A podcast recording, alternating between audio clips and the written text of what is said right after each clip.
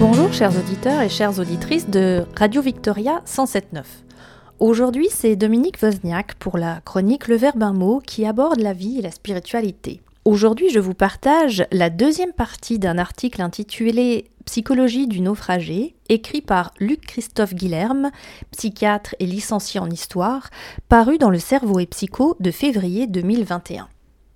Coincés sur un radeau à la dérive pendant des semaines ou des mois, sans certitude d'être secourus, les naufragés parviennent à survivre grâce à d'astucieuses stratégies psychologiques très inspirantes en ces temps de pandémie. Malgré tout, la durée de la dérive et la dureté des conditions matérielles entraînent de terribles souffrances, et se tourner vers l'action, ou les événements extérieurs, ne suffit pas. Une autre dimension se dégage des récits de personnes ayant survécu à des situations extrêmes, que ce soit en mer ou en montagne, voire dans des cas d'emprisonnement ou de torture. Une étonnante capacité à recourir à l'imaginaire et à l'espace intérieur. Ainsi, les naufragés compensent leurs conditions de vie hostiles par des pensées et des rêveries les transportant dans d'autres lieux ou leur rappelant leurs proches. Ce recours à l'imagerie mentale semble très efficace pour réguler les émotions et s'évader. Nul besoin de fantasmer des aventures extraordinaires. La réalité est déjà suffisamment hors norme. Des situations très quotidiennes suffisent. Souvent, les thèmes sont alimentaires, repas, élaboration de menus. Tony Bullimore, naufragé lors du vent des globes de 96-97, raconte ainsi l'une de ses rêveries. Je suis en voiture, je passe voir Georges. Sur le chemin, je m'arrête au pub pour prendre une tasse de thé et un toast. Le simple fait de penser à ses proches accentue la motivation à survivre. Stéphane Callahan, qui a survécu deux mois et demi dans une embarcation de sauvetage en 1983, explique quant à lui avoir abaissé le pont-levis qui mène aux souvenirs d'enfance et tout en visualisant les pièces de ses jeunes années s'être revu avec ses soldats de plomb. La frontière avec les hallucinations est parfois floue et certains naufragés rapportent des visions de sous-marins leur apportant du pain frais et du couscous, d'amis préparant une mousse au chocolat dans leur cuisine ou encore d'eau fraîche. À d'autres moments, c'est en se projetant dans des projets que les naufragés parviennent à survivre psychologiquement. Toute idée, même utopique, est bonne à prendre. Construction d'un bateau, d'une maison, jardinage, plat à cuisiner au retour. Penser à l'avenir, c'est d'une certaine façon croire à sa survie. Les Robertson imaginèrent fréquemment ce qu'ils feraient à leur retour, le chat qu'ils achèteraient, l'auberge qu'ils ouvriraient. Outre l'imagination, ce sont toutes les ressources cognitives qui doivent être mobilisées. L'être humain a la capacité de gérer ses émotions par le biais du traitement cognitif des situations et des pensées, et ainsi d'améliorer son humeur, de limiter l'angoisse et d'entretenir l'espoir.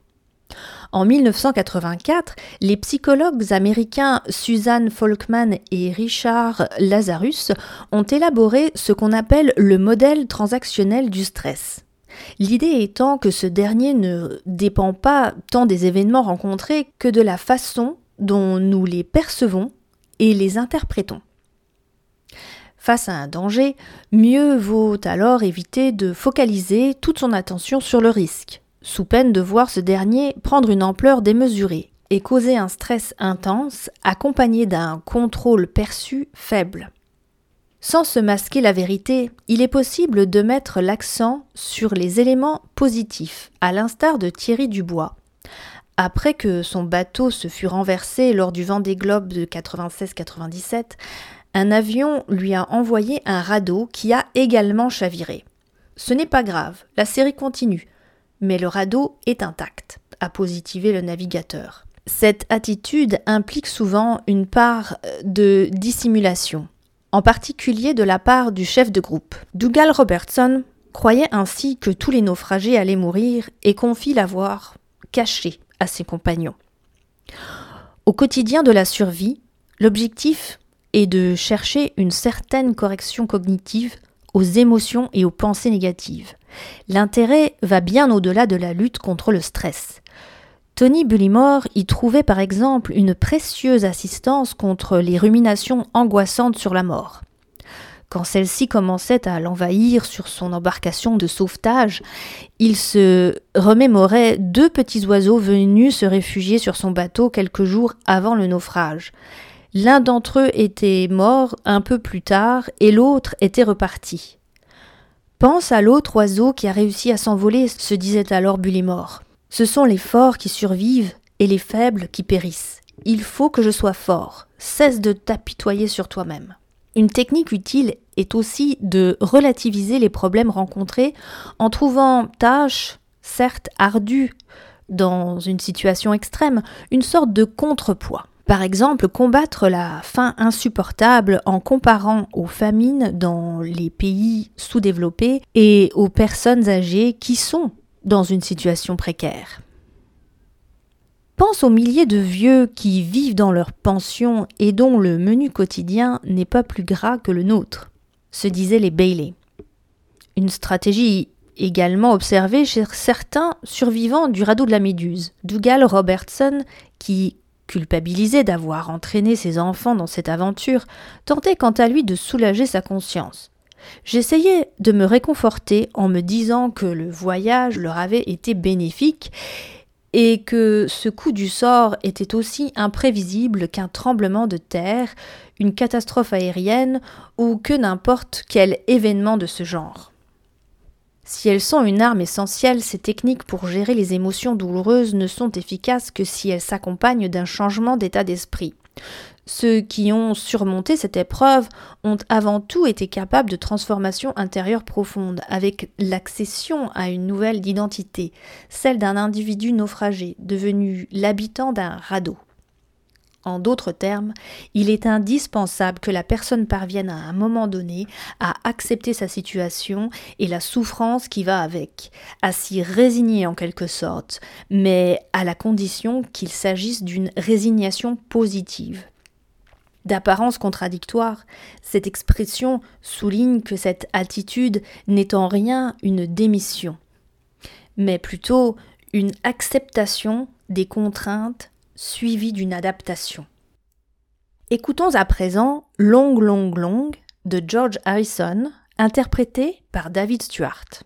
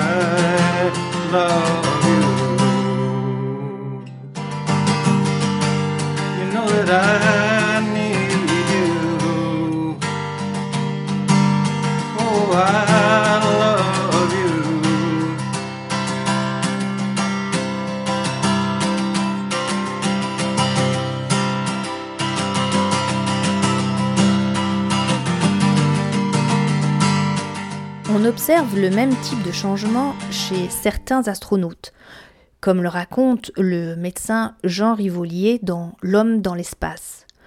Lors d'une expérience menée par le psychologue soviétique Michael Novikov dans les années 80, qui a isolé des équipages de 5 hommes dans une pièce de 50 mètres carrés pendant 5 à 12 jours dans des conditions d'hygiène sommaires. Une partie d'entre eux a développé une forme d'acceptation de ces conditions, tandis que les autres se sont focalisés sur les éléments négatifs et subis. Les résultats ont révélé que la première attitude était la bonne, se traduisant par moins de stress, moins d'émotions négatives, moins de conflits et plus de capacité de travail. Que ce soit chez les astronautes ou chez les naufragés, le changement d'état d'esprit n'est pas immédiat. À un moment donné, se produit un basculement bien visible dans les notes de Douglas Robertson. À partir de cette seconde, mon comportement se modifia. Je devins un véritable sauvage. À partir de maintenant, nous rayons de notre vocabulaire le mot secours, car nous ne pouvons en attendre de personne.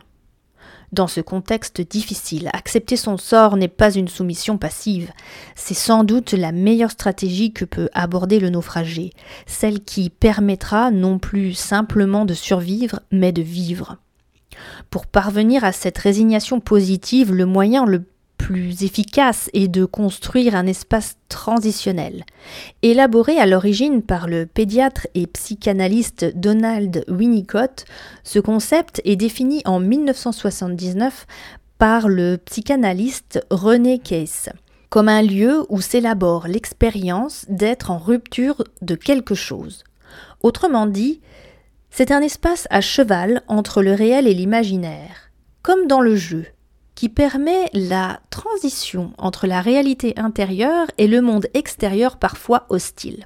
Le naufragé se crée une néoculture, celle de l'habitant d'un radeau acceptant son sort dans un cadre, des activités et un mode de vie institutionnalisé. C'est ce que fit le navigateur américain Stephen Callahan, qui passa 73 jours en solitude après le naufrage de son bateau, en se fixant toute une série de règles et en imaginant un espace architectural à son radeau, comme s'il s'agissait d'une maison. Un coin de l'embarcation était par exemple sa boucherie, où il dépeçait les poissons pêchés. Il écrit au 46e jour de sa dérive À présent, l'habitat dans lequel je vis cité du Petit Canard, est devenu un faubourg de bon voisinage. Lorsqu'il y a plusieurs personnes à bord, il est essentiel que le groupe reste soudé. Les nombreuses histoires de survie en mer soulignent l'importance d'un chef proche mais directif et notent un certain avantage des groupes structurés avant le naufrage, famille, militaire. À l'inverse, un membre perturbateur ou la fragmentation en sous-groupes diminue les chances de s'en sortir. En 1943, John Fitzgerald Kennedy, qui commandait alors un patrouilleur, parvint admirablement à maintenir l'unité de ses soldats lorsque son bateau fit naufrage au large des îles Salomon après une collision avec un destroyer japonais, notamment en se montrant exemplaire, que ce soit au moment du naufrage, il plongea chercher plusieurs marins, ou plus tard en allant chercher du secours à la nage, malgré le risque d'être repéré par les Japonais. Tout son équipage sera sauvé, à l'exception de deux hommes tués lors de la collision. Les thérapies cognito-comportementales parlent de modeling, terme difficilement traduisible pour décrire le rôle de modèle que jouent certains individus. L'une des seules études publiées sur la survie en mer, réalisée par les chercheurs australiens Scott Anderson et Tudor Bostock, confirme l'importance de ce facteur. Sept hommes qui avaient dérivé pendant plus d'une semaine sur un radeau ont été interrogés entre 1 et 5 jours après leur sauvetage. L'analyse de leurs réponses a révélé que le chef de groupe avait aussi bien organisé la survie que donné l'exemple, en se montrant à la fois proche de ses hommes et ferme face à l'angoisse et au désespoir. Au-delà de ce rôle de modèle, le leader est responsable de la cohésion du groupe, véritable alchimie qui nécessite l'implication de chacun. Après la mutinerie du Bounty en 1789, le capitaine Glitt eut à ce titre un comportement remarquable. Abandonné dans une chaloupe avec 19 hommes restés fidèles, il y passa 43 jours et n'eut à déplorer qu'un seul mort. Il tint à son équipage de fortune un discours fédérateur, où il invitait ses subordonnés à être partie prenante des décisions, en particulier sur le rationnement de l'eau et de la nourriture. Cette façon de proposer à chacun de faire sien les choix est un élément de base de la psychologie, de l'engagement et de la motivation. A l'inverse, Hugues Duroy de Chaumaret, commandant de la Méduse, n'a pas brillé par son attitude lors du naufrage. Incapable de maintenir l'ordre avant l'abandon du navire, souvent aviné, il a ensuite pris place dans une des six chaloupes du bateau censés remorquer le radeau jusqu'à la côte. Celles-ci l'abandonneront à son sort au cours du périple. Si bien des naufragés ont fait preuve d'une résistance exceptionnelle et ont su trouver des bonnes stratégies psychologiques, c'est aussi grâce à leur préparation. Être marin nécessite de s'entraîner, d'être prêt à se confronter à l'adversité, d'envisager des situations les plus extrêmes, mais également d'acquérir une culture spécifique. C'est en partie pour cela que les naufragés de paquebot sont les plus meurtriers. Des passagers sont non seulement nombreux, mais aussi inexpérimentés. La préparation des marins s'inscrit dans une cohérence globale de l'individu, qui devient un élément protecteur lorsqu'on affronte une situation extrême. Dans Le lien de la liberté, paru en 1989, le philosophe François Roustan évoque le vécu très différent de deux militants uruguayens torturés par la dictature. L'un d'eux, nommé Pépé, a réussi à résister à ces tortionnaires en hallucinant la présence de ses camarades autour de lui. Il ne s'agissait pas d'hallucinations délirantes dans le sens où le sujet restait conscient de leur irréalité, mais une forme de rêverie si puissante qu'elle finit par créer un état second, un peu comme dans l'hypnose. Le second prisonnier, Pedro, n'est en revanche pas survenu à cet état. Selon Roustan, la différence entre ces deux hommes venait de leur mode de vie antérieur et de leur culture. Pépé était un militaire de terrain, mais pas pour Pedro. Les images, les récits, les aspirations n'avaient pas et véritablement impressionné son corps physique, si bien qu'il était incapable de convoquer virtuellement la camaraderie sous la torture. Finalement, c'est peut-être le même phénomène qui est en jeu chez certains naufragés à la dérive, leur forte identification à une culture maritime qu'ils ont réellement vécue dans la souffrance, la solidarité et la patience, et non simplement une identification idéalisée. Cela décuplerait leur capacité à recourir à l'imaginerie mentale et aux pensées d'évasion, dont nous avons évoqué plus haut toute la puissance. Mais si vous n'avez pas grandi sur un bateau, et que vous vous retrouvez un jour dans une situation extrême de ce type, ne désespérez pas pour autant. La simple connaissance des récits d'autres naufragés et des stratégies psychologiques les plus efficaces est un atout précieux. Et à ce titre, la lecture de cet article devrait déjà vous aider.